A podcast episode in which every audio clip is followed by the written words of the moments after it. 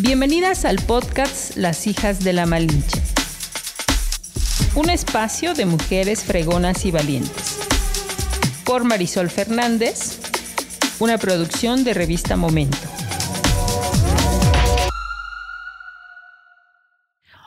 ¿Cómo están? Nos saludamos en la séptima temporada de Las Hijas de la Malinche y la verdad es que hoy estoy muy contenta porque después de muchas temporadas, de muchas invitadas, nuestra invitada de hoy quiso vino, entonces hay que celebrar y yo agradezco mucho que esté con nosotros. Una chica que he conocido eh, en los últimos años, en, pues un poco en el área de la política, ¿no? Pero que viene haciendo un trabajo bastante importante para las mujeres y con las mujeres. Y como ustedes saben, pues este es un espacio de mujeres fregonas y valientes. Así es que me da mucho gusto estar, que esté con nosotros Blanca Rosa Rugarcía. ¿Cómo estás? Hola Marisol, muchísimas gracias por, por invitarme. Es para mí todo un honor estar aquí en esta mañana. Ay, muchas gracias. Pues yo digo que salud. Blanquita, muchas gracias. Vamos a celebrar porque hoy es viernes, porque estamos en la séptima temporada, porque estamos platicando con mujeres que realmente están haciendo cosas importantes, así que salud. Saludcita. Bueno.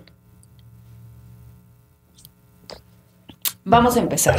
Eh, quisiera que me platicaras, obviamente estoy viendo cuál es tu formación académica. Eh, y resulta que una parte de tu vida está en Guamantla y otra parte de tu vida está en Tlaxcala. ¿Cómo es este trance? ¿Eres originaria de Huamantla, eres originaria de Tlaxcala o cómo es que tu vida se mueve en estos dos municipios? Sí, este, bueno, yo soy originaria de, Tlaxcala, nací en Tlaxcala, sin embargo, este, mi familia es de Huamantla, ¿no? Hasta la fecha, bueno, mi abuela vive allá, este, mi papá, ¿no? Este, mis papás se separan, ¿no? Cuando yo era muy, muy niña, como a los 11 años. Y entonces, bueno, pues evidentemente hubo una eh, etapa de cambios y eso pues hace que mi mamá tenga una mejor oportunidad laboral aquí en, Tlaxcala Capital y bueno, pues entonces a esa edad nos, nos cambiamos para Tlaxcala. Ok, entonces ¿qué hiciste la primaria prácticamente? Eh, terminé la primaria en, en Guamantla, hasta primero de secundaria, estuve en la escuela Juana de Arco, bueno, este, el colegio franciscano en la primaria y luego en la Juana de Arco. Y ya de, de ahí nos venimos a terminar la secundaria en el Colegio Esperanza. Ok. Una escuela muy conocida en Huamantla, ¿no? Muy grande. Así es. No, no, no, tiene una cantidad de alumnos hasta la fecha, creo, ¿no? Enorme. Muy bien. Y estudias otra vez en, en, Tlaxcala, vienes a terminar tu, tu prepa, tu secundaria. Así es, eh, terminé la preparatoria en el Instituto Independencia, este, y bueno, pues fue una etapa muy, muy linda en, de la universidad, de la preparatoria. Ok. ¿Cuántos hermanos tienes? Yo soy la de en medio de tres hermanas. Eh, tengo una hermana mayor que se llama Claudia, este, y una hermana menor que se llama Luz del Carmen. Ok, puras mujeres. Puras mujeres. muy bien. muy bien. ¿Y cómo eliges tu carrera? Es decir, un poco eh, nos vamos a entrar. Yo decía que te conozco como una parte en la política, pero tú decides estudiar una carrera que tiene que ver con la gastronomía. ¿Qué te animó a que estudiaras una carrera? Eh, relacionada a los alimentos. Que, sí, sí, sí, ¿no? Es, es este bastante extraño, ¿no? Cuando luego dicen, oye, ¿y qué, qué pasó, no? Ahí. sí, sí, sí. Eh, bueno, yo me gustaría comenzar un poco antes. Este yo fui mamá muy joven, fui mamá a los 20 años, entonces, bueno, pues eso, este, pues genera muchos cambios, ¿no? A una edad, pues muy joven, ¿no? Este, y, y, que te hace, pues, analizar y reflexionar, pues, qué vas a hacer, porque, pues, ya no es nada más lo que quieres para ti, sino que ya tienes a alguien que depende de ti. Entonces, bueno, pues en ese momento no se puede decir que uno es completamente eh, madura, ¿no? Entonces, eh, no sabía realmente qué estudiar, ¿no? Era muy complejo para mí ya con un bebé, eh, terminando la, preparatoria, saber qué iba a hacer. Y bueno, pues en ese entonces eh, a mí me gusta mucho la cocina, hasta la fecha es algo que, disfruto. Este, y bueno, pues opté por, por estudiar este, gastronomía, aparte de que se me hacía un horario bastante flexible, ¿no? Entonces, este, pues ya con un bebé en casa era eh, pues adaptarte, ¿no? A, a organizar. Sí, a organizarte, porque bueno, cuando eres soltera, pues no hay tanta preocupación, ¿no? Pero ya con, con un bebé, este, sí, definitivamente tuve que, que analizar esa parte. Y fue una etapa muy bonita, me, me, gustó mucho. Este, en un primer momento, pues yo estaba pensando en, en, enfocarme a la cocina, este, ya sabes, pastas, como cosas así, este, comida italiana, que era lo que me gustaba. Eh, pero después me di cuenta eh, en un taller que me gustaba más la repostería. Entonces yo empecé a, eh, a, enfocarme en esta área hace algunos años.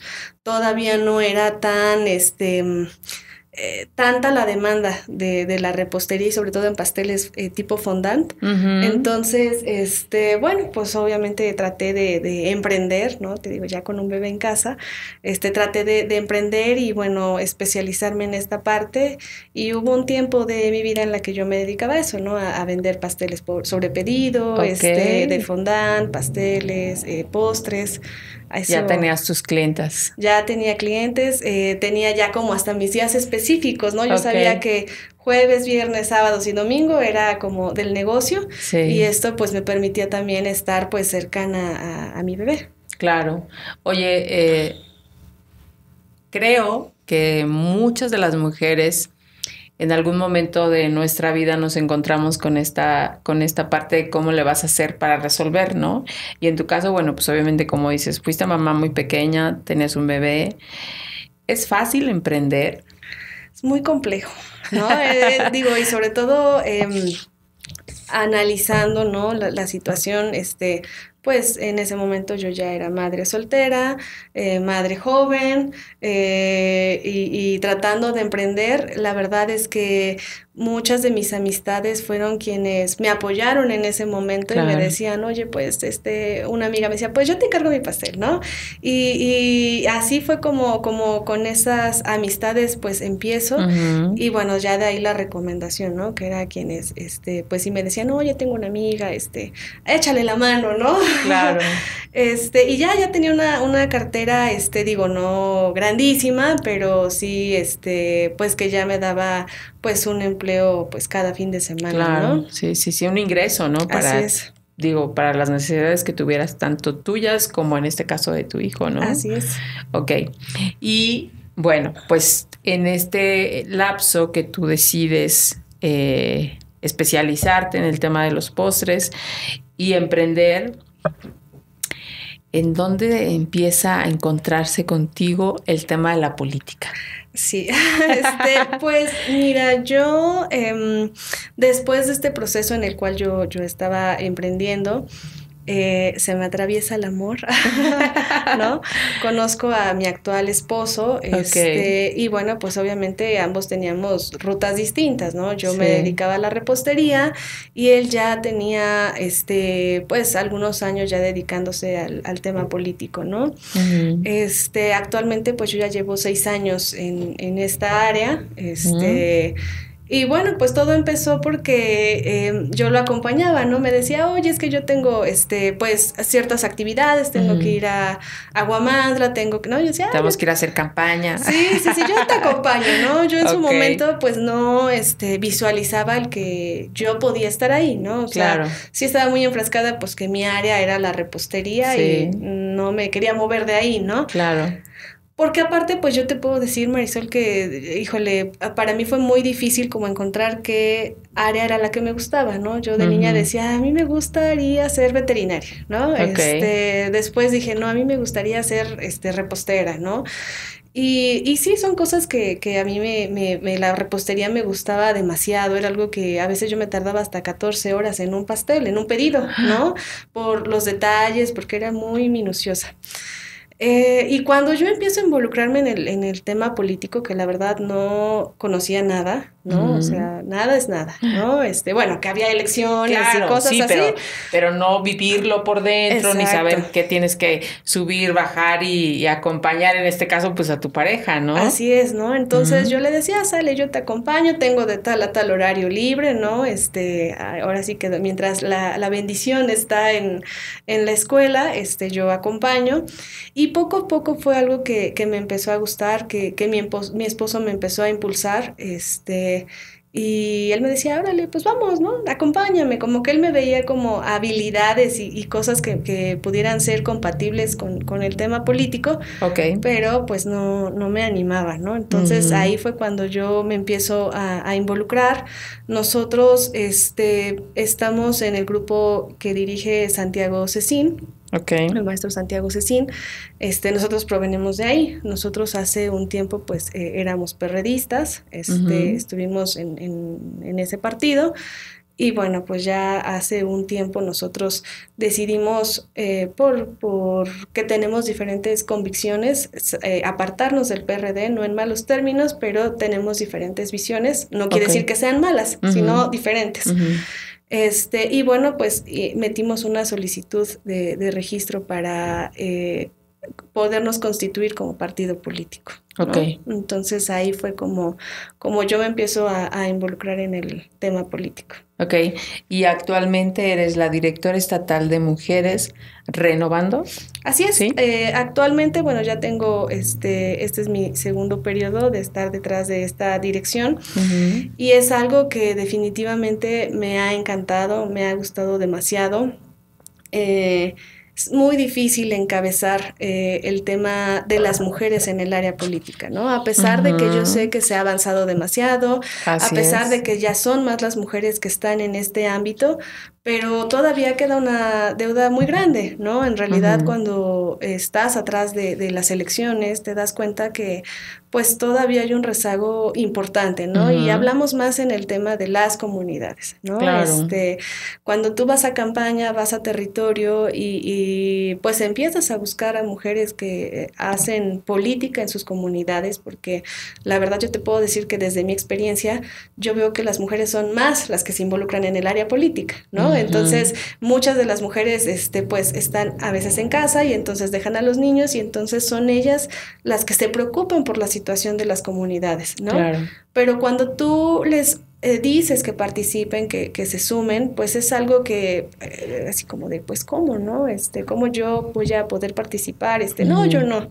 Mejor apoyo a Perenganito, a Fulanito. No, yo no, ¿no? Porque hay esta parte de, de, la mujer en la que no se cree capaz, ¿no? Y definitivamente, pues, eso es una, un, un, problema que se tiene porque, pues sí, evidentemente las mujeres necesitan capacitarse en el área política y que evidentemente pueden hacer papeles grandiosos, pero falta esta parte de apoyo de impulsar a las mujeres, ¿no? Entonces, son 299 comunidades en el estado y pues eh, es muy complejo que algunos partidos pues saquen la totalidad de sus candidaturas para mujeres, ¿no? Entonces, es, es ahí donde pues de esta parte de, de, nuestra organización, pues nos hemos enfocado pues en la capacitación para las mujeres, ¿no? Porque las mujeres pueden participar, claro, o sea, tienen todo para poder participar, tienen simpatía, tienen esta este, intención de mejorar sus comunidades, pero falta definitivamente ese apoyo que a veces no necesariamente pues se otorga en todos los partidos políticos. ¿Y realmente cuál crees que sea el objetivo de haber iniciado con esta dirección de mujeres renovando? Es decir, ¿por qué las mujeres y por qué no hombres y mujeres? ¿Qué, hubo de coincidencia ahí para que dijeran sí con las mujeres? Pues mira, la verdad es que, eh, bueno, nosotros dentro de la organización tenemos diferentes áreas, ¿no? Una es este, Jóvenes Renovando, Mujeres mm. Renovando, ah, Tlaxcala Respira, programas sociales, ¿no? Yo este, fui, bueno, antes de mí hubo una sucesora, Ana Patricia Hernández, fue, fue la directora, después pues me otorgan la oportunidad a mí. Y definitivamente es algo que, pues, eh, la política siempre ha sido para los hombres, ¿no? Eso ha sido que ni siquiera hay una necesidad de, o sea, los hombres siempre han estado involucrados en la política, ¿no? Claro. Sí, si bien apoyados de muchas mujeres, pero las figuras principales pues eran, son, la mayor parte son hombres, ¿no? Así es. y, y, muy pocas veces se le da la oportunidad a la mujer porque tiene esta parte, ¿no? De que quién va a cuidar a los niños. ¿Quién va a hacer de comer? ¿Quién no? O sea, a mí me ha pasado en, en, en ciertos lugares, este, que sí, tal cual, oye, es que, este, mira, yo te invito a que tú participes, este, mira, eh, mujeres que se han capacitado, que, ¿no? Y, llega ese momento, a pesar de que sí se han capacitado y que sí han estado en, en los talleres y, y, les interesa el tema político, pero sí hay esta parte todavía en el que, ay, es que tengo que hablarlo con mi esposo. Híjole, déjame mencionárselo porque es que quién ver por los niños, quién, ¿no? Entonces es más fácil para el hombre decir, no, no, no, está bien que tú tengas trabajo, pero mejor yo soy el candidato, ¿no? Claro. Entonces, eh, bueno, pues desde el área de mujeres nosotros hemos notado esta parte, digo, desde el trabajo de mi compañera anterior, de, de, la falta de espacios para las mujeres, ¿no? O sea, y, y, bueno, más bien el espacio, el espacio ya está, o sea, ya eso es, es, es, una realidad que las mujeres eh, deben de accesar, pero bueno, una cosa es el que ya esté y otra cosa es pues el que realmente se dé un paso para que las mujeres puedan participar. Claro. Entonces, eh, nosotros le apostamos no nada más en el área de mujeres, sino en general a la capacitación. Creemos que la capacitación, el conocimiento, pues es un poder invaluable eh, y que hace cambios verdaderamente pues, importantes, ¿no? Entonces nosotros algo que, que, tenemos dentro de la asociación es eso, ¿no? Apostar a la capacitación, apostar a las mujeres. Em, creemos también que, híjole, las mujeres son... Mm, pues el motor, yo diría, de, de, de, de la vida social, porque son ellas realmente quienes pues están al pendiente de los niños, están al pendiente de la comunidad, están al pendiente de su entorno, de las mejoras. Entonces, este, pues es importante dar ese, ese espacio para que mujeres se capaciten, para que mujeres entiendan qué es la perspectiva de género, para que entiendan cuál es el, el, el sistema patriarcal que pues hoy por hoy vivimos y que no es algo, un mandato, ¿no? Que tenemos que que, híjole, pues es que así es, ¿no? O sea, más bien tratar de llamar pues a, esta conciliación y, poder visualizar estas... Em, eh, este sistema que pues nos ha marcado pues mundialmente, ¿no? No nada más en el estado, sino es algo mundialmente y, muchos de nuestros talleres, pues no solamente es para las mujeres, sino que tratamos de hacer pues esta unión entre hombres y mujeres, porque nosotros no creemos, no estamos en el discurso de la división, ¿ves? Creo que hoy por hoy ya estamos muy polarizados entre quiénes son buenos, quiénes son malos, quiénes son mujeres, quiénes son hombres, este, y creemos nosotros que pues debemos de unirnos como tlaxcaltecas, ¿no? O sea, realmente tener y regresar este amor por Tlaxcala todos como ciudadanos y pues sacar adelante y tratar de convertirnos pues en mejores personas, ¿no? Tengo dos preguntas. Una es que entiendo que a partir de tú no conocer nada del tema de política y, y, de formar parte ahora de una asociación y dirigirla, te llevó primero a aprender, ¿no? Así es. ¿Qué fue lo que te impactó cuando tú empezaste a conocer toda esta información? Porque de alguna manera tú ahora tendrías que ser la réplica para otras mujeres en específico si, si tienes como presente esta parte de lo que te impactó a ti. Sí, mira, em, yo creo que muchas de las mujeres pues nacemos con esta parte eh, o hemos vivido pues eh, demasiadas eh, violencias, ¿no? Y entonces es algo como que dices, híjole, yo soy feminista, ¿no? Este, yo me quiero sumar, yo quiero, pero, pero falta pues esta parte del estudio, ¿no? Porque muchas personas piensan pues que las feministas son mujeres que rayan, mujeres violentas, ¿no? Este, y te vuelves en cierto momento pues una mujer incómoda, ¿no? Este, en automático, cuando tú dices soy una mujer eh, feminista, pues te vuelves incómoda y todavía si dices soy una mujer que está en la política y feminista, pues te vuelves todavía peor, ¿no? Claro. Te, te, te, tienes una no tan buena percepción, es algo complejo con lo que se tiene que trabajar, pero indudablemente se necesita de ambas para generar cambios, claro. Desde mi perspectiva, Y bueno, pues eso sí me llevó a capacitarme, fue algo, este, incluso pues desde la dirección que me dicen, bueno, tú vas a ser la encargada, pero sí necesitamos que te capacites, o sea, no, no, no nada más es como del corazón lo que yo creo, sino eh, tomar eh, capacitaciones y actualizaciones. Y bueno, pues sí, la verdad es algo que a mí me gusta mucho, pues capacitarme, aprender cosas nuevas es algo que, que me encanta. Y bueno, pues sí he tenido la, la oportunidad de, de, de mm, capacitarme en diferentes colectivos tlaxcaltecas, ¿no? Creo que eso eh, le da más valía a, mi interés de, de, participar este, con ellas de la mano de poder eh, ponerme a la disposición de, de, las organizaciones, de los colectivos, y, y he tomado algunos este, talleres con, con, ellas, ¿no? Estuve participando en el colectivo Mujer Utopía, mm. con este... Rosario. La, este, no, con Edith Méndez. Con Edith Méndez, Ajá. sí. Este, estuvimos ahí presentes en, en su escuela feminista. Eh, nosotros, a su vez, también hicimos un convenio con el Colegio de Tlaxcala este, mm. y tuvimos también un, un, un, curso con ellos, este, pues de precisamente de cómo este, eh, poner la perspectiva de género dentro de las organizaciones, cómo incluirla, ¿no? Porque, okay. Pues sí, definitivamente quienes primero nos tenemos que capacitar, pues somos desde nosotros, desde como la organización, ¿no? Entonces, claro. ha sido un trabajo no nada más mío, sino en, en general de todos los compañeros, pues querer, eh, pues sí, reestructurarnos en esta parte. Claro, que eso es algo que de alguna manera la gente también tiene que ver, ¿no? O sea, es una organización de alguna manera que está preparada, que está capacitada, ¿no? Que está viendo cómo todos los problemas que pueden presentarse en las comunidades, ¿no? Ahora, mi segunda pregunta sería, ¿qué te has encontrado en estas capacitaciones específicamente con las mujeres?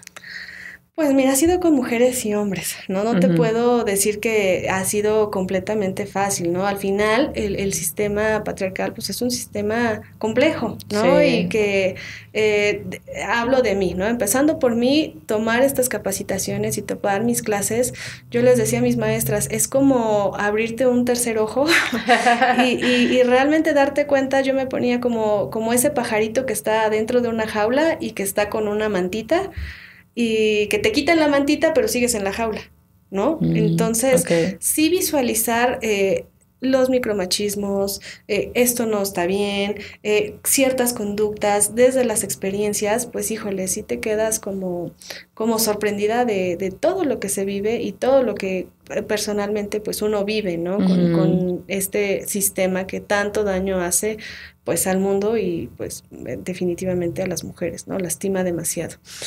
Eh, inculcarlo con los compañeros, si bien somos una organización que obviamente tenemos eh, mucha visión de futuro, de cambiar, pero al final es complejo, ¿no? Entonces, eh, este taller te puedo decir que eh, los hombres eran los que se les invitaba, ¿no? Así porque pues las mujeres entendemos ya muchas cosas, o claro. sea, sabemos de violencia, sabemos de micromachismos y cada vez la información, los colectivos hacen un trabajo maravilloso que, que nos permiten visualizar como mujeres todavía más actos, ¿no? Uh -huh. Pero ¿qué pasa con los hombres, ¿no? Realmente que ellos puedan visualizar en qué están mal, porque hay veces que ni siquiera saben en qué están mal, ¿no? Uh -huh. Digo, obviamente hay cosas atroces que, que, se viven en el país, en Tlaxcala, pero hay muchos hombres que ni siquiera saben que, pues así fueron educados desde niños, claro. ¿no? Entonces... Es una el, forma de vida que y que es normalizada, no, es ¿no? O sea, hablamos de hace pues 70 años, pues era normalizado tener dos parejas,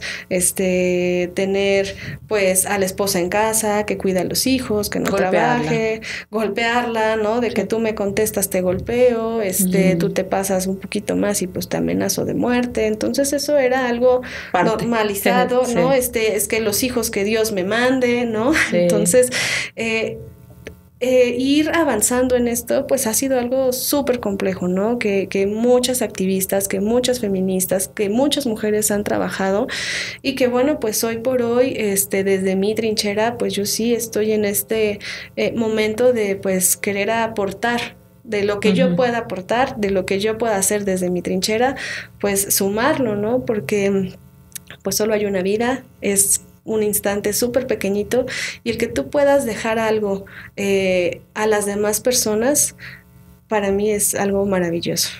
Ok. Y entonces, digamos que esta asociación, ¿qué tiempo lleva haciendo este trabajo? Nosotros ya este, llevamos cuatro años, eh, la asociación ya lleva un poco más este, trabajando, ¿no? Pero bueno, en el área de mujeres ya tenemos cuatro años este, llevando estos esfuerzos. Eh, uno de los eventos más importantes que hemos tenido se llama el reconocimiento al valor de la mujer tlaxcalteca. Eh, este evento lo, lo creó la anterior directora y bueno, pues yo firmemente fue un evento que yo desde que ella lo sacó lo amé, ¿no? Dije, esto es, una iniciativa maravillosa, le reconocí y, hasta el momento es algo que seguimos realizando. Eh, hasta la fecha hemos reconocido a más de 35 mujeres en diferentes ámbitos, en el tema este, activistas sociales, emprendedoras, académicas, deportistas, artistas, em, porque pues sí, es, es algo eh, sobresaliente salir en un estado machista es muy complejo, ¿no? Entonces, muchas veces son los comentarios de, no, pero pues quién sabe quién la ayudó. ¿no? Ah, pero pues este, es que es hija de tal, ¿no? Es que porque su esposo, y es que, ¿no? Entonces, siempre te quitan la valía de, de las cosas que haces, ¿no? o sea, es algo como que ni siquiera creen que te lo mereces, que es algo porque pues te impulsó algún hombre, o porque eres hija de alguien, o esposa de alguien, o pariente de alguien, ¿no? Entonces, pero no por la valía de las mujeres, ¿no? Entonces, eh, con este reconocimiento nosotros también pues queremos pues tratar de, erradicar el que no es cierto que una mujer es la peor enemiga de otra mujer. Claro. Porque hemos crecido con eso, ¿no? Yo de manera personal de niña, a mí mi abuela me decía, las amigas no existen. No, eso, eso no existe. Tú tienes que tener cuidado. Eso no es cierto. Y yo decía de niña, no, pero es que yo sí quiero a mis amigas, ¿no? O sea, ¿por qué, por qué esta este, violencia, ¿no? De decir que no. porque al final sí era violencia, ¿no? Sí, en automático no existe, ¿no? Entonces yo decía, ¿cómo? O sea, no, te hablo de que era una niña. Y, y, obviamente, pues cuando ya empiezas a, crecer, a, visualizarte en la vida de, pues en este caso de mi abuela, híjole, pues te das cuenta que toda la vida pues nos han metido en este discurso que sí, o sea, eh, no, este, antes en las, en las, yo me acuerdo muy bien en las novelas, este, acuérdate, no era la amante y la esposa, y entonces era la amante lo peor, entonces la amante, y, tachaban al amante, y pues no era como el problema, pues es el esposo, ¿no? Que está siendo desleal, que está siendo infiel y te está eh, dañando, entonces en automático era el odio hacia las mujeres, ¿no? Entonces mucho tiempo crecimos con, con, la envidia, con el no existen las amigas, con que las eh, amigas, este, mujeres juntas ni difuntas, ¿no? Sí, sí, sí. Y, y nosotros con este evento eh, decimos, no es cierto, porque en Tlaxcala hay muchas mujeres que hacen cosas maravillosas, que no, aparte de que hacen cosas maravillosas, te impulsan, te ayudan, ¿no? Entonces, son inspiración, ¿no? Son inspiración y que las mujeres somos, eh, las mujeres salvan mujeres, ¿no? Eso es, mm. indudable. Yo, eh, a partir de, que estoy dentro de la dirección de mujeres, hemos podido este, crear lazos con diferentes colectivos, asociaciones, este, académicas, deportivas, ¿no? Y, y que hoy por hoy, pues tenemos una red de amistad eh, muy linda, ¿no? Que aparte del tema de trabajo, yo sé que con ellas puedo contar en algún momento si algo me llegara a pasar a mí, si me llegaran a, matar, a, ¿no? Yo sé que esas mujeres estarían el día de mañana exigiendo justicia por, por una mujer más, ¿no? Entonces, es verdaderamente triste que hoy por hoy en México son 11 mujeres las que se mueren al día y que pues al parecer solamente a un sector de, de México le importa, ¿no? Realmente, pues yo creo que hay muchas personas que no les incomoda, que dicen, bueno, pues son 11, ¿no? Entonces, pero ya si lo segmentas, si lo ves desde el Estado, si lo, ¿no? Digo, hay cifras que luego ni siquiera concuerdan, ¿no? Hay cifras oficiales, otras cifras que no son oficiales, y, y hoy por hoy pues no tenemos una cifra real de cuántas mujeres pues asesinan al año. Ahora, no es que haya un asesino serial matando mujeres en Tlaxcala, pues realmente son actos de violencia que se cometen desde el hogar, desde el noviazgo, desde las exparejas, eh, por esta parte de que les ha costado mucho a los hombres entender que ya no tienen unas esclavas a su disposición, ¿no? Antes eso era, tenían a su esclava en casa, que les daba hijos, que les daba comida, que les daba pues un hogar, pero si algo no les parecía... Que pues estaban ahí para atenderlos, ¿no? Sí, y ahora pues esta frustración que, se puede ejercer, aclaro, no en todos los hombres, pero eh, es, digo, la cifra es real y existe, son 11 mujeres al día, pues que muchos hombres no pueden todavía con esta parte de que no somos propiedad de nadie, ¿no? Entonces, este... Eso es algo que, que, de verdad, pues si no lo hacemos entre las mujeres, que realmente es algo que nos debe de, ocupar y preocupar y, empezar a hacer acciones, pues desde la crianza de nuestros hijos, desde pues eh, tratar de mejorar estas acciones que nosotros también pues crecimos con, con un sistema patriarcal y tenemos estas pues todavía educaciones y, el tratar de reconstruirnos es algo complejo pero que evidentemente en todos los colectivos en todas las mujeres que se dedican a esto pues van a encontrar un, un lugar en donde pueden mejorar eh, estas conductas. Oye, Blanca, ¿tú consideras que si tu mirada es otra a partir de tener este acercamiento con todos los colectivos de los que platicas, este, incluso antes de entrar de lleno a la política. ¿Es otra tu mirada? Sí, por supuesto, por supuesto, por supuesto, ¿no? Este, te digo, eh, naces con, con, desde tu desde tus vivencias, ¿no? Este, yo creo que somos muchas las mujeres que hemos vivido violencias eh, machistas, pero lo normalizas, ¿no? O sea, también yo recuerdo que me decían, bueno, pero es que cada quien busca su cebollita para llorar, ¿no? Y entonces dices, bueno, no, sí tienes razón, ¿no? Yo lo escogí. Este, no, pero bueno, este, por lo menos, este, pues no toma o no te pega, o no, pero, pero, ¿no? Entonces te enseñan. Pero si te grita. Si te grita, si te controla, ¿no? Y entonces normalizas todo eso que llega, o sea, yo llegó un momento de mi vida que yo lo normalicé tanto, yo eh, lo, lo, lo, lo, viví, lo pasé, y pues ahí está, ¿no? Dices, bueno, pues este, en esta, en este papel que nos eh, educaron a que, pues, así es, hijita, ¿no? Ni modo. Y, y cuando yo me empiezo a involucrar en, en esta parte, eh, sí cambió completamente mi percepción, ¿no? Desde cómo yo era como mujer, ¿no? O sea, realmente qué conductas yo tenía y cómo las iba a mejorar, ¿no? Y, y hacer, a ver, eh, yo hice algún daño a alguna mujer, ¿no? Este, yo, este, qué pude haber hecho para lastimar a alguien más, ¿no? Entonces, pues sí, indudablemente, pues el reconstruirme yo, eh, yo estoy muy eh, consciente, pues, de que tengo un hijo, es hombre, eh, mi pequeño Juan Carlos, y pues ahí tengo una tarea súper compleja, ¿no? Entonces, eh, y, y, ahora con, con, todo lo que se vive, porque yo te puedo decir, híjole, ya estamos en una sociedad muy violenta donde los niños se educan con el celular, mamás trabajando, pues que tienen que trabajar y, y son horarios que no están aptos para poder educar hijos, pero ¿qué haces? O sea, o sales a trabajar o educas niños, este, los padres pues se van, ¿no? Entonces, tú tienes que sacar adelante a estos niños y es muy complejo eh, el introducirles, ¿no? Yo te puedo decir, a mi hijo yo lo estoy educando con la perspectiva feminista, pero mi hijo cuando sea grande no puede decir soy feminista, ¿no? Este, ¿no? Pero sí tiene esta educación y entonces ahí es lo, lo complejo eh, de cómo pues se van educando pues los niños, ¿no? Yo lo, lo digo, híjoles, que cuando tú juntas a varios niños, pues es un choque de diferentes culturas, así yo lo veo, ¿no? Porque bueno, mi hijo tiene esta educación, pero no sabemos el vecinito qué educación tenga, este el primito pues también a lo mejor viene del papá que pues la mamá tiene que estar al tiro de todo lo que se tiene que hacer en la casa, la comida, ¿no?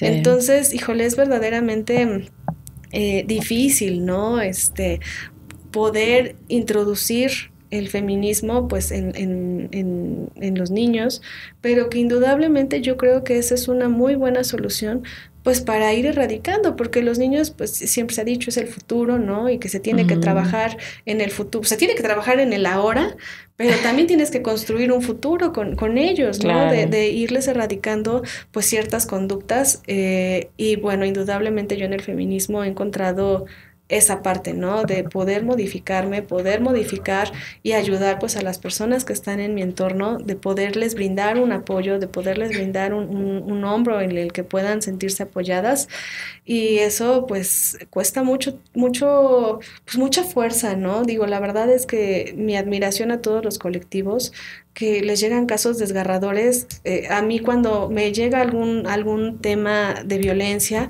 híjole, este, te quedas de por qué nadie hace nada. ¿no? O sea, ¿por qué estamos tan paralizados? ¿Por qué este, hay sentencias que pues ahí están y que pueden pasar dos años y que no se marca nada y ya, ¿no? O sea, seguimos avanzando y, y, es cuando yo pregunto, ¿qué tiene que pasar en el Estado?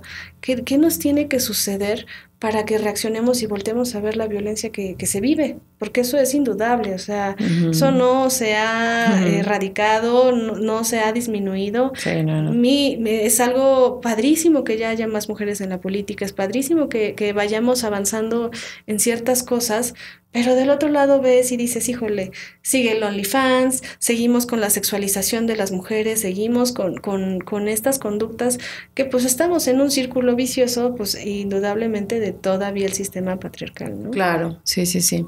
Ahora, enfocándonos al tema que de alguna manera tú estás trabajando en una, por una parte reconocer a mujeres y que he visto algunas de las actividades que han realizado y me da gusto porque son mujeres que de alguna manera sí tienen una trayectoria muy importante, están haciendo, son agentes de cambio en el Estado con sus acciones, parecen chiquitas, parecen, este, o muchas personas pueden pensar que son pequeñas, pero en realidad la labor que están haciendo y el impacto que hay de manera social es muy grande, ¿no?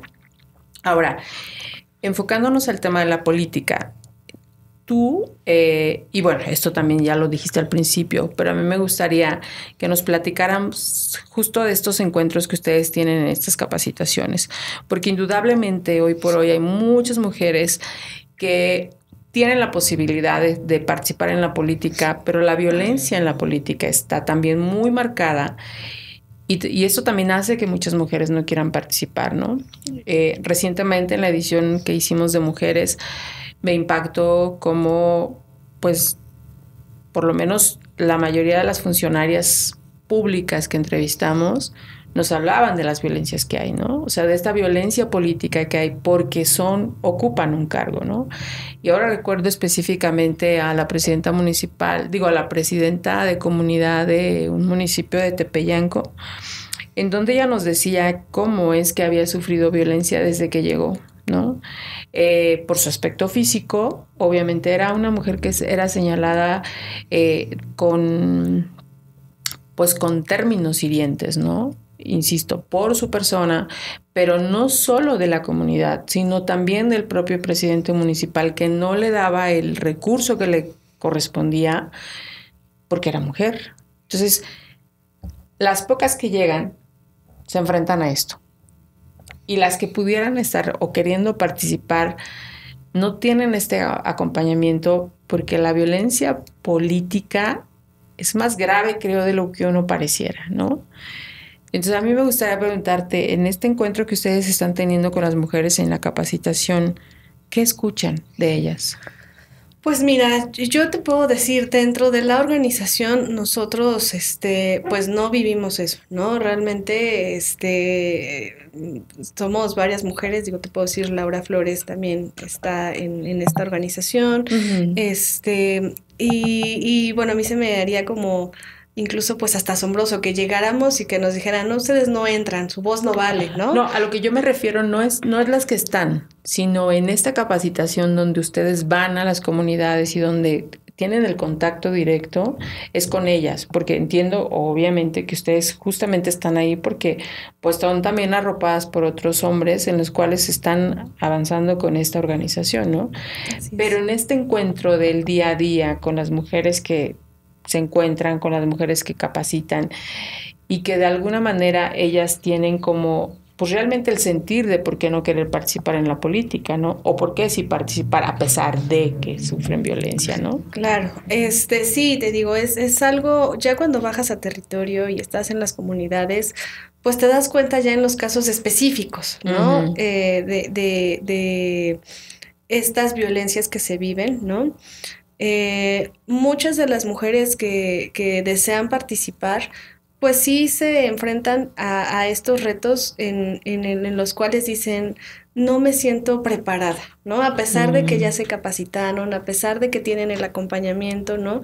Muchas veces tienen esto de que no, siempre no.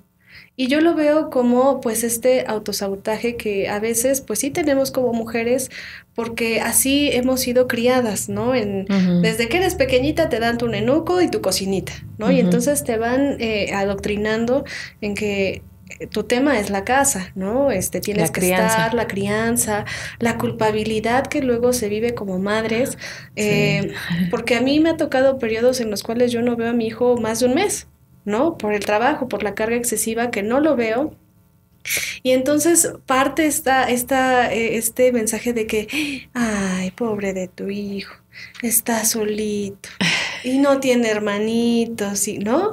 Entonces, eh, sí llegó un momento que te lo juro que era la tanta la culpa que yo tenía en las noches mm. que si hasta me pone así como, ya sabes, ¿no? Toda sentimental y ya habías regañado al hijo porque no se quería dormir y ya que se duerme y que ya te das un, un descanso, dices, no, es que él no tiene la culpa, ¿no? Este, es la carga de trabajo, es, ¿no? Pero yo creo que, que también tenemos que enfrentar y, los niños son súper inteligentes. O sea, a veces creemos que los niños no entienden o, que los tenemos que meter en una esfera, este, pero los niños tienen que entender cuáles son las realidades, ¿no? Entonces, eh, que la mamá trabaje es una realidad, es algo que tiene que pasar, ¿no? Claro. Este, porque pues ya no hay dinero que alcance también, eso es cierto. Y ahora las demandas, pues el, el hijo tiene que ir al psicólogo, el hijo tiene que tener alguna actividad, las escuelas, este, buenos, buena ropa, buenos tenis, ¿no? Y entonces, ¿qué hace una mujer que está sola y que tiene que pues, sacar adelante a un niño? Pues tiene que trabajar. Claro. Y uno tiene que normalizar esto a ellos, ¿no? Entonces, muchas de las veces eh, eso es lo que nosotros nos topamos, eh, la culpabilidad que tienen por, por dejar a sus hijos, este, que es algo Que, que, pesa mucho, ¿no? Pesa todo, ¿no? o sea, porque entonces, ya ves, así te salió el hijo, pero tú querías trabajar. ¿no? Querías meterte a la política. Querías meterte a la política, ahí está, ¿no? Este, esta parte de, de, de, pues, que te culpan, no, no, este, hablo de mí, pero lo hemos visto, que, ah, es que los hombres, ¿no? Es que tú me quieres humillar, tú te quieres meter a la política porque crees que yo no te puedo dar, ¿no? Entonces, muchas cosas te encuentras eh, en las comunidades y ahí te das cuenta del rezago tan grande que todavía existe. A mí hay comentarios que lo me dicen, no, pero ¿qué más quieren las mujeres? Ya tienen muchos cargos, ya, ¿no? Sí, pero realmente la cultura no ha avanzado. O sea, hay medio hay una chaineada ahí de entre que ya los hombres quieren ser, este, sumarse en estos esfuerzos y nosotros lo hemos dicho, ¿no? En, en, incluso en, en, las, en los talleres que he tomado, de que los hombres necesitan hacer su propio esfuerzo de poder modificarse ellos, porque nosotros estamos en otra ruta, o sea, nosotros estamos eh, deconstruyéndonos, cambiándonos, modificándonos, porque también crecimos con un sistema patriarcal así, pero los hombres por su lado no, no podemos estar ahí, porque siempre hemos estado, ¿no? Maternándolos, cuidándolos, apoyándolos, ¿no? Entonces ellos solos tienen que empezar a trazar esta ruta de, de poder modificarse ellos mismos y bueno, ahí está el reto, ¿no? Ahí está el verdadero reto. Pues sí, creo que como tú dices, efectivamente las mujeres hay quienes ya están obviamente en procesos muy avanzados, hay quienes estamos en el proceso, ¿no? Porque nunca dejas de aprender, porque si te enfrentas a cosas que, pues como tú ya bien lo dijiste, parecía que eran normales, no eran normales, ¿no? ¿no? No, era parte de cómo sentirte como tú, ¿no? Y sí creo que esta parte de este, de, de, de violencia se disfrazan de muchas formas, ¿no?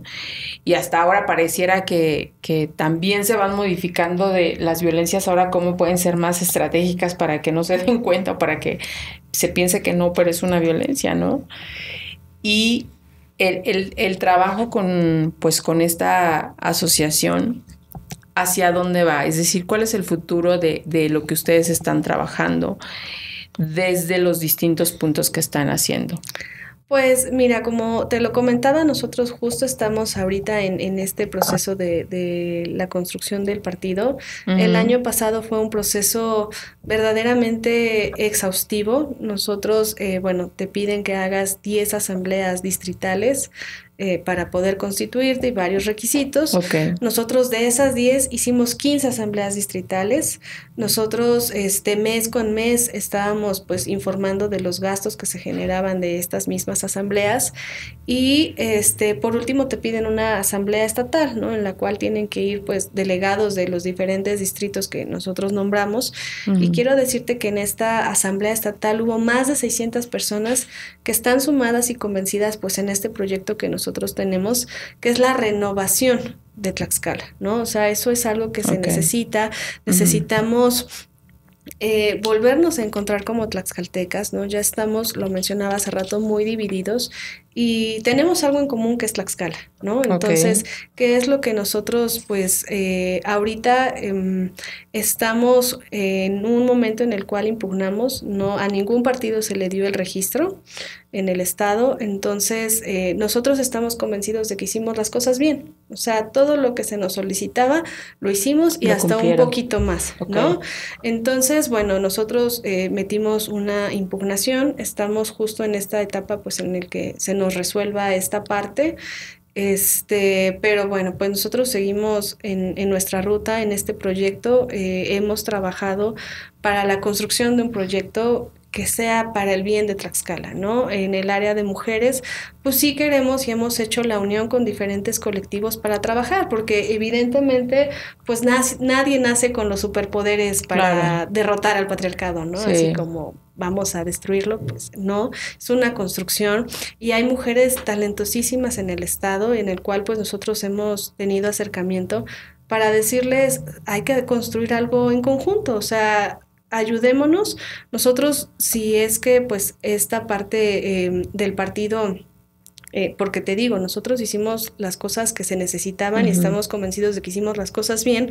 Entonces, eh, que podamos trabajar en conjunto para una agenda que realmente funcione a las mujeres de Tlaxcala, ¿no? O sea, que realmente sean eh, útil y que pues se pueda disminuir pues las inconsistencias y, la discriminación que existe hoy por hoy para las mujeres, ¿no? Entonces, este proyecto lo seguimos trabajando, no hemos este, terminado, seguimos en, análisis, en, para nosotros es súper importante pues el tener análisis de lo que está pasando en el Estado.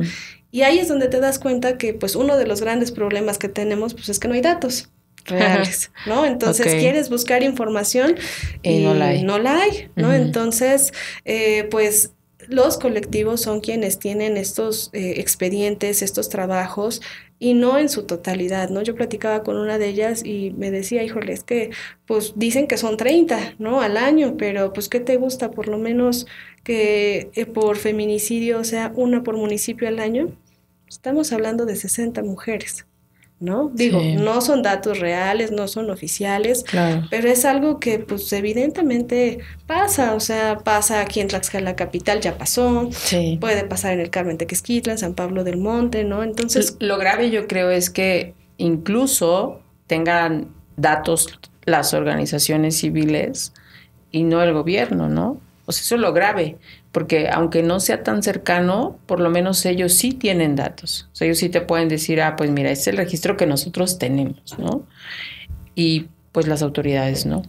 Sí, exacto, o sea, es algo como de, híjole, pues, Ahora, ¿cuál crees que pudiera ser la diferencia, Blanca, en este proyecto que ustedes tienen comparado con otros? Pues mira, yo creo, digo, obviamente, pues el tema de los partidos políticos, cada quien encabeza diferentes causas, ¿no? Cada quien tiene diferentes pues iniciativas y, y, es respetable.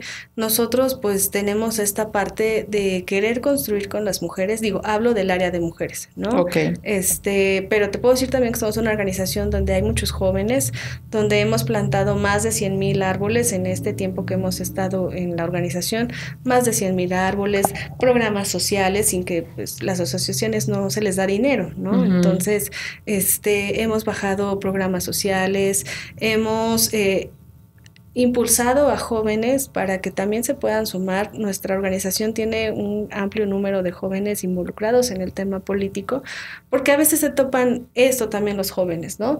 De que, ay, este, pues sí, qué padre, pero vete a volantear. ¿No? Y aquí no, aquí realmente quien tiene la aspiración y quien trabaja, porque eso así es, quien trabaja y quien se esfuerza, pues puede desempeñar y decir yo quiero participar y nosotros pues no vamos a impedir estas aspiraciones, al contrario, eh, creemos que la juventud es algo que también pues es algo que impulsa a, la ciudadanía y que tenemos que fortalecer y darles oportunidades a los jóvenes, porque hoy por hoy pues ya está muy difícil, o sea, los jóvenes ya, ¿qué hacen? O sea, terminan una carrera y luego, este, el que es este dentista, pues termina trabajando en un McDonald's, el que estudia comunicación, pues mejor este se va de eh, algún empleo de tiempo completo, ¿no? Entonces hay muy pocas oportunidades para los jóvenes y los jóvenes tienen una voz importante, algo que, que, que puede cambiar en las instituciones. Y nosotros, pues, lo que te puedo decir es que somos gente que ha trabajado pues desde siempre, ¿no? Nosotros no somos electoreros, nosotros eh, acaban las elecciones y nosotros seguimos trabajando, seguimos impulsando, seguimos fortaleciendo esa estructura que nosotros tenemos. Y claro ejemplo, te digo de ello, eh, la Asamblea Estatal donde hubo más de 600, 600 eh, delegados de carne y hueso que están convencidos de, de este proyecto y eso pues no se hace nada más invitándolos y acompáñennos, ¿no? Realmente es porque son personas que nos conocen y que han estado pues juntos eh, con nosotros en este proceso. Ok, ¿cuándo ustedes esperan esta resolución? Pues mira, la verdad todavía falta, ¿no? Creo que el tiempo límite es hasta octubre, entonces, este, pues eso puede todavía tardar. Nosotros deseamos que pues se, se resuelva conforme a derecho. Te digo, nosotros hicimos todo lo que se necesitaba para poder ejercer pues este este que la asociación se haga como partido político. Y bueno pues estamos en estamos eh, eh, esperanzados de que el tribunal ya dos veces ya nos había dado la razón. Ya esta sería nuestra tercera impugnación ante el ITE entonces este las veces anteriores pues nos dio la razón y esperemos que esta pues no sea este pues algo diferente. Ok. Bueno, dame oportunidad de mencionar a nuestros patrocinadores y eh, regresamos para seguir platicando contigo. Uno de ellos es el Proich suero hidratante, que es repara y humecta la piel de forma instantánea, hidrata profundidad, rellena y reduce las líneas de expresión al usarlo diariamente. Su fórmula estratégicamente es para brindarte todos los beneficios en un mismo producto. Pueden seguir en Facebook e Instagram como arroba proech-skincare donde encontrarás los puntos de venta. Simplifica tu vida, celebra tu edad con Proech. Y recuerden que nosotros somos un punto de, venta, así es que si lo deciden y quieren, aquí tenemos. Y también eh, Suculenta, que se encuentra en calle Lira y Ortega número 70, en Tlaxcala Centro. Son una cantina familiar donde tú puedes, eh, pides la bebida y ellos ponen la botana siempre muy mexicana. El concepto es que por cada bebida que consumas puedes elegir una botana y cada semana cambian las botanas, siempre muy mexicanas pero lo más importante es que sepas que es una cantina 100% familiar. Muy bien, Blanquita. Pues entonces, eh, vaya trabajo que tienen justamente con esta organización. Como tú dices, lo más importante es que no, no es una asociación que solamente esté presente en, un, en, una actividad electoral, sino se han dado la tarea de darle seguimiento y de estar trabajando en todas las comunidades, ¿no? Y independientemente del resultado que ustedes tengan y de la gente que de alguna manera ha tenido como resultado, ¿a quién invitarías que no los conocen y que no saben nada de ustedes? ¿Qué les dirías de esta organización? Pues yo les diría eh, que se den la oportunidad de conocernos, ¿no? Nosotros nos pueden encontrar a través de redes sociales como Renovemos la Escala. Eh, ahí pueden visualizar todo el trabajo que nosotros hemos realizado. Este y es algo que pues no se puede pues mentir, ¿no? Ahí, ahí está el resultado de tantos años de, trabajo. Eh, el tener, por ejemplo, bueno, hablo desde mi, mi dirección, pues este acercamiento con los colectivos que que ha sido tan importante que nosotros em, algo que tenemos es que admiramos demasiado el talento, ¿no? O sea, no somos alguien así que digas, ay, ahí vienen los talentosos, este, hay que cerrarles la puerta. No, al contrario, creemos que debemos de sumar esfuerzos con, con personas que son expertas en el tema, que son nosotros para este proyecto previo a las asambleas, este, hicimos mesas de trabajo con digo, no nada más en el área de mujeres, en diferentes temas, este, con colectivos, con, académicas, este, precisamente por, por hacer un análisis de Tlaxcala, porque no es fácil, o sea, realmente eh, yo lo visualizo y digo, híjole, llegas a un cargo, ¿no? Y cuando se compromete todo, pues entonces, pues ya no hay realmente una planeación, ¿no? De que llegue un gobierno y diga, a ver, yo recibo el gobierno o yo recibo el municipio, así, y mi intención es hacia acá, ¿no? Nosotros a veces lo marcamos así, es como el Google Maps dónde estoy, a dónde quiero llegar y entonces trazar una ruta. Entonces, así nosotros funcionamos, así trabajamos desde la dirección de mujeres, pues precisamente dónde estamos y a dónde queremos llegar. Y uno de esos retos fue pues e, establecer lazos con, mujeres eh, pues que se dedican a esto, que llevan años eh, trabajando en el tema del feminismo y de, de, de, erradicar la violencia. Y entonces, pues, hacerlas nuestras aliadas, ¿no? Tratar de, trabajar con ellas y ponernos a la disposición, ¿no? Entonces, yo les diría, es un espacio en el cual pues pueden entrar jóvenes, mujeres, personas que deseen, este, pues, eh, renovar eh, el espacio en el que pues estamos y que va de paso, ¿no? Realmente, pues, los cargos son temporales y, el problema continúa, ¿no? Entonces, si, si nadie hace nada, pues entonces llegará un momento, si no es que ya está llegando un momento de caos para, para Tlaxcala, ¿no? ¿Crees que es urgente renovar a Tlaxcala? Yo creo que sí, ¿no? Yo, yo creo que indudablemente no es para echar culpas a nadie, pero lo que se vive hoy en Tlaxcala es preocupante, ¿no? O sea, ya tú pasas un viernes a las 10 de la noche por cualquier parte de Tlaxcala y pues sí ves una que otra persona, 10, 10 y media, pero en realidad ya todos están en sus casas, ¿no? Ya hay un, gran desabasto de trabajos, ¿no? No hay trabajos para los jóvenes, no hay dinero que alcance. Eh, la seguridad, pues eh, yo lo compartí apenas en mis redes sociales de, pues ya, o sea, ahora sí que vemos embolsados por cualquier lado y dices, bueno, pues así es, ¿no? Son cosas que pasan. Y creo que los, los, los tlaxcaltecas no estamos destinados a vivir así. O sea, no, no tiene que ser como un mandato, ¿no? De que pues saben que ahora les va a tocar vivir así, entonces tengan que cuidar sus carteras, aseguren sus casas, no salgan de sus casas, este, porque pues así está establecido, ¿no? Creo que se pueden generar cambios importantes eh, con, con esta parte de, quererlo hacer, ¿no? Parte de ahí, querer hacer cambios, eh, tener un análisis de qué está pasando en Tlaxcala, visualizarlo y después ejecutarlo, que esa es la parte muy difícil, porque bueno, los planes y los trabajos se pueden hacer, pero ya donde se pone manos a la obra ya es en la ejecución, ¿no? Entonces, eh, yo creo que sí necesitamos renovar a Tlaxcala, necesitamos renovarnos nosotros, dar una introspección de, de, cómo estamos. Y sí, porque ya nos desconocemos incluso hasta como vecinos, ¿no? Ya tú ves que el vecino de al lado, pues quién sabe qué está haciendo o está haciendo algo malo y dices, no, ¿para qué me meto en problemas, no? No, no, no, yo mejor ni digo nada y vámonos, ¿no? O yo mejor me cuido por mí. Entonces, este, eso antes no se vivía, antes pues las comunidades se conocían, se, se ayudaban, ¿no? Y ahora, bueno, por lo menos hablo de Tlaxcala, hay veces que ni siquiera conoces a los que viven en tu calle, ¿no? Sí, sí, sí. Muy bien, Blanquita. Pues entonces em, vamos a pasar a la última etapa porque si no, no nos va a dar tiempo.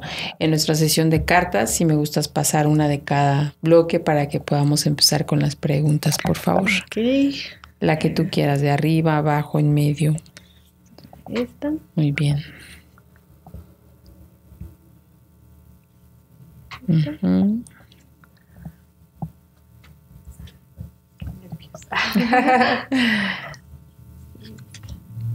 ok. Bueno, dice la primera, ¿qué momentos de tu niñez te marcaron y recuerdas con claridad?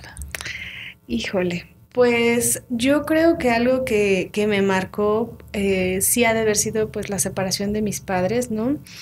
Eso fue algo que es algo natural, que es algo que pasa. Sin embargo, este, la manera, ¿no? Este, ya mm. sabes, el cambio de, de, de, municipios, este, todo, todo fue tan rápido. Entonces creo que fue algo difícil en su momento, pero algo que me ayudó mucho pues a madurar y que bueno, pues ahora pues agradezco tanto porque tengo tantos recuerdos bonitos de, de Guamantla, tengo tantas amistades lindas allá y bueno, pues ahora en Tlaxcala pues que ya hice vida acá, pues también aquí tengo pues a otras personas y más amistades, ¿no? Claro.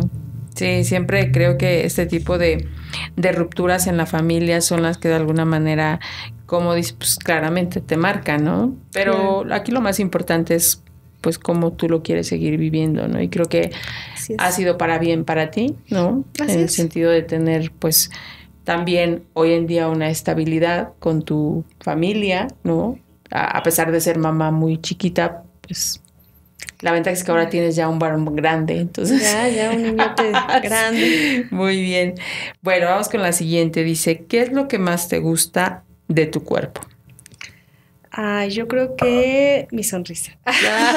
ya después voy a, presumir a mi, a mi dentista, ¿no? Ya después del tratamiento creo que ahora mi sonrisa es algo que me gusta mucho. ok, muy bien. Sí, tienes una sonrisa muy bonita. Dice la siguiente.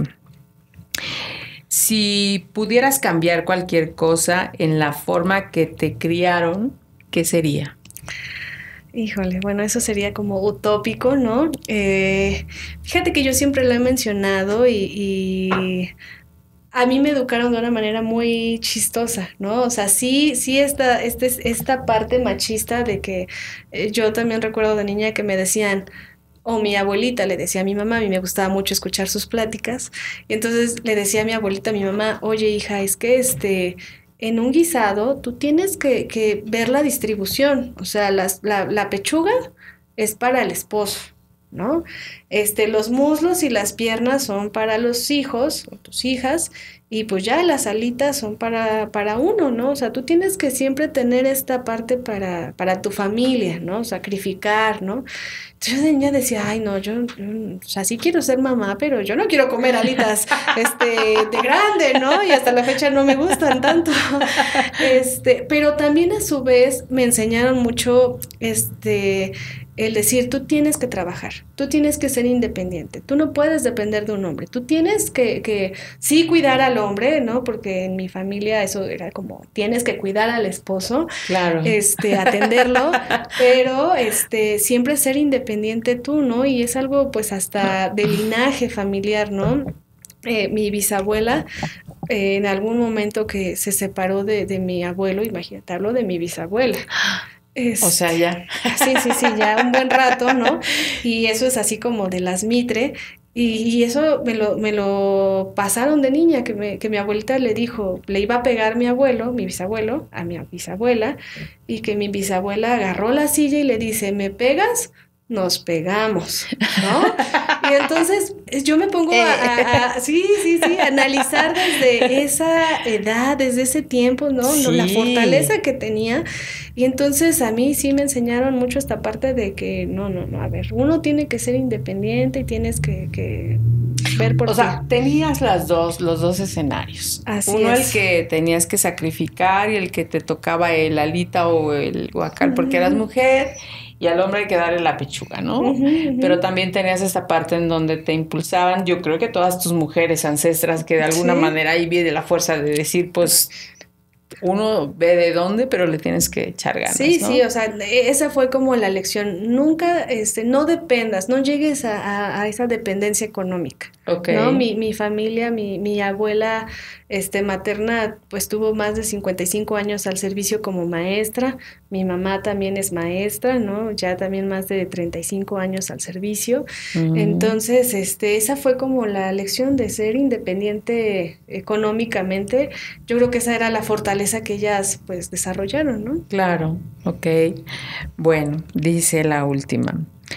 Un momento en el que te sentiste especial, especialmente conectada con algo.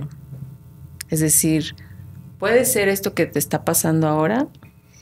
Yo creo que sí. Mira, la realidad es que eh, a lo mejor va a sonar raro, pero sí, esta, este, este cargo, que, este trabajo que a mí me dejan, fue algo que, híjole, fue como un torbellino, ¿no? O sea, a mí me encantó, me fascinó, me, me involucré tanto en, en el tema de, del área de mujeres, este, que fue algo que a mí me fascina, que hasta la fecha yo te puedo decir me encanta, o sea, a mí me encanta aprender, a mí me gusta relacionarme con, con las activistas, apoyar, ayudar. De cierta manera, yo creo que eh, a mí es algo que me gusta el poder ayudar a la gente. Eso ya lo he determinado, lo he aprendido después de mucho tiempo que yo decía, híjole, es que no sé qué quiero hacer. Hoy por hoy, el poder ayudar a alguien, el poder, este, lo mínimo, o sea, ni siquiera, porque hay veces que pues no se puede, aunque quisiera uno hacer más, no se puede, pero el simplemente escuchar a alguien y poder, este, que ella se sienta que puede contar contigo, que la puedes ayudar y que no se sienta sola, es algo que a mí de verdad eh, me llena mucho, me gusta y que es algo que definitivamente yo quiero seguir haciendo. Además de que yo creo que ayudar no depende de la lana ni del dinero. Pues ayudar, la mejor ayuda que das, creo, es cuando no tiene nada que ver el dinero. Es cuando está el alma, el corazón y que eso marca la diferencia, creo. Yo también creo. Muy bien. Oye, Blanca, pues ha sido un honor conocerte un poco más, eh, saber que efectivamente las mujeres que están ocupando espacios como el que tú ocupas hoy, te ha llevado a comprometerte y te ha llevado a prepararte y te ha llevado a descubrir este mundo que, como tú decías antes, no, no lo mirábamos, ¿no? Y yo creo que eh, eso es, es, se agradece, y yo digo se agradece porque también creo que hoy la gente, eso es lo que quiere, que tú vayas a darle algo de lo que sabes, no algo de lo que no sabes, ¿no? Y eso también se presta mucho en la política. O sea, en la política, desgraciadamente, abusamos tanto, y digo abusamos en el sentido de quienes están inmiscuidos en la política, en llegar y decirles algo que a lo mejor ni siquiera lo están viviendo, ¿me explico? Pero tú lo estás viviendo, tú lo estás comprobando, tú lo estás, ya lo aprendiste y eso creo que también vale la pena que lo que así sea para quienes te escuchan, ¿no? Así es que muchas gracias por estar con nosotros, por formar parte de nuestra séptima temporada de Las Hijas de la Malinche, porque es una forma de ir confirmando que donde sea que esté una mujer ocupando un espacio, sí hay para marcar una diferencia, ¿no? Y qué bueno que así lo estés haciendo tú desde este espacio donde estás, desde donde también están reconociendo a mujeres y eso siempre es importante el reconocimiento, ¿no? Y yo sí creo que por muchos años pues se reconoció mucho a los hombres y por obvias razones, porque las mujeres pues no estaban en el escenario ni estaban presentes y las poquitas que estaban decían, ay no, porque es mujer, ¿no? Mejor Sí, o quién sabe por qué, ¿no? o quién sabe por qué llegó, entonces no se lo merece, ¿no? Entonces celebro mucho ese trabajo que estén haciendo desde esta organización. Eh, seguramente también a, raíz de esto, pues hay muchas mujeres que también están mirando el trabajo que ustedes están haciendo. Entonces, muchísimas gracias por formar parte. Pues muchas gracias a, a ti, a algunas amiguitas que ahí este, apoyaron para que estuviera acá. Así es. Este, gracias a cada una de ellas por, por ver en mí eh, esta parte del trabajo que realizamos. Quiero decirte que no solamente soy yo, somos muchas mujeres las que estamos dentro de, Renovemos Tlaxcala. Seguro. Eh, y, y, bueno, pues ahora sí que en donde yo esté, del trabajo que yo pues realice, pues indudablemente seguiré trabajando, seguiré apoyando y pues en mí tienen a una amiga en la que puedan confiar y contar. Muy bien, pues muchísimas gracias Blanca, gracias por estar aquí y gracias también a Ali por acompañarnos aquí en producción. Eh, saludos a Fede que anda un poco ausente y a nuestra compañera Legna también le mandamos saludos, que se recupere muy pronto. Y muchas gracias a ustedes por seguirnos acompañando, seguir recomendándonos, seguir compartiendo. Les recuerdo que pueden escucharnos en Spotify o en YouTube como Las Hijas de la Malinche. Así es que pues agradecidos por los comentarios que nos hacen llegar. Estamos en nuestra séptima temporada, así es que muchísimas gracias, que tengan un excelente día. Gracias. Bienvenidas al podcast Las hijas de la Malinche. Un espacio de mujeres fregonas y valientes. Por Marisol Fernández, una producción de revista Momento.